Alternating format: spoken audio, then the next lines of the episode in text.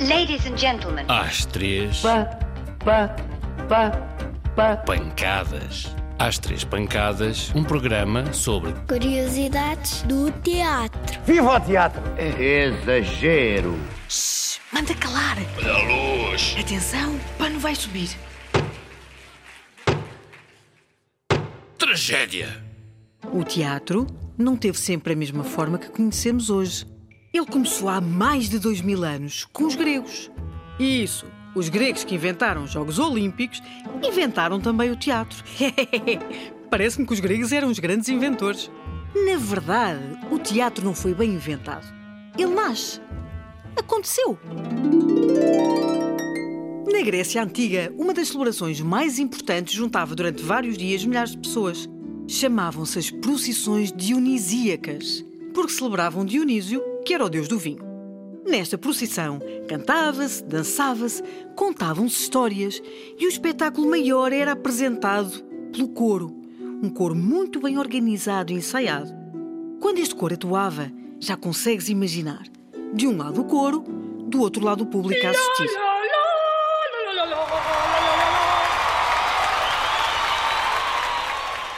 Estávamos então por volta do ano 500 a.C., quando um senhor muito importante chamado Tespis, isso, Tespis, considerado o primeiro dramaturgo da história, saiu do coro e começou a representar. Sim, ele sozinho. Ele sozinho virado para o coro numa espécie de conversa, de contracena. Ele falava, o coro respondia. Ele falava, o coro respondia.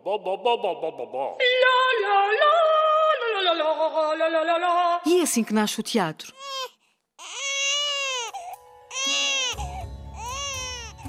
Ele é o ator que fala e representa e interage com o coro. O Sr. Tespis foi mesmo muito importante. Ele foi, por exemplo, o primeiro ator a pintar a cara com borras de vinho e a usar máscaras no teatro. Quando ele queria representar alegria, mostrava-se de frente. Mostrava a máscara que tinha na cara. Quando ele queria representar tristeza e drama, ele virava-se e tinha outra máscara na cabeça e assim ia conduzindo a sua representação conforme as emoções. Não foi uma ideia gira e criativa? Portanto, o Sr. Tespis é o pai da tragédia grega, que todos já ouvimos falar. Na tragédia falava-se de Deus e do sagrado. A tragédia é assim uma espécie de. Uma coisa sempre muito, muito trágica. Isto é tragédia. Substituições do teatro. Entra sempre com o pé direito. Aqui há fantasmas. Uh! Reza a história, com muita superstição, que os teatros são todos assombrados por fantasmas.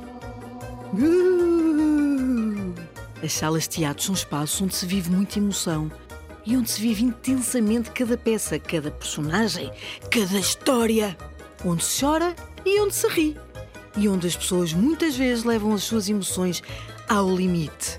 Com toda esta intensidade, dizem os antigos que alguns dos atores não morrem, que as suas almas permanecem para sempre naquele espaço e aparecem em momentos em que ninguém está à espera. É por isso que quando à noite se fecha o teatro, se deixa sempre uma luzinha acesa, para que os fantasmas vejam por onde passam e não tropecem em nada. Estás a imaginar um fantasma a tropeçar? Mas os donos das salas de espetáculos são espertos e não querem mesmo zangas com espíritos nem com fantasmas. Por isso, instituiu-se que os teatros encerram às segundas-feiras. É assim em todos os teatros. Assim já se sabe. Segunda-feira é dia de teatro fantasmagórico. Fica reservado para os fantasmas reunirem entre eles, ocuparem os palcos e fazerem as suas próprias soirées. E através desta rubrica radiofónica, parece-me ter realizado o sonho de milhares dos que nos escutam. Já acabou? Muito obrigado pela vossa atenção e até à próxima semana. Boa noite, senhores espectadores. Oh.